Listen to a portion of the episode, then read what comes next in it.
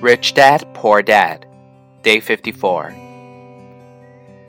Yet, as a teacher, I recognized that it was excessive fear and self doubt that were the greatest detractors of personal genius.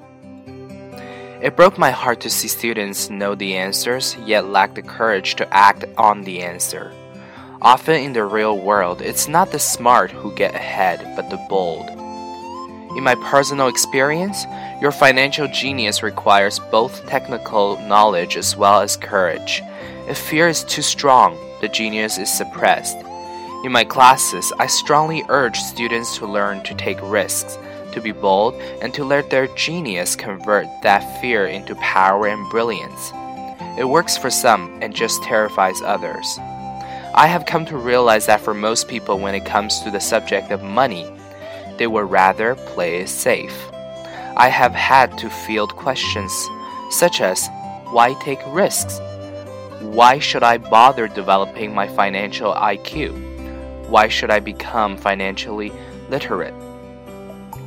And I answer just to have more options.